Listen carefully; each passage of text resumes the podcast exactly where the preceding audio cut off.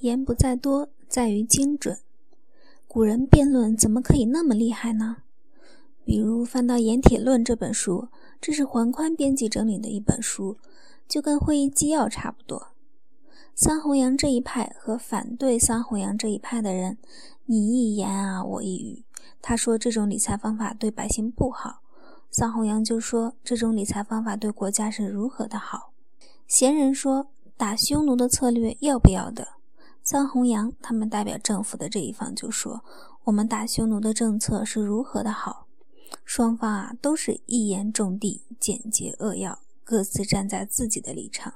有的时候一个反例，有的时候一两句话，都经典不失严密。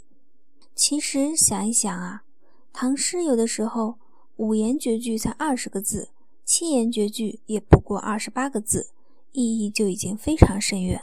有的时候一首诗可以概括一个人的一生，也可以指导一个人的一生。那么什么样的话最有力度呢？怎样才能把自己的理说得好呢？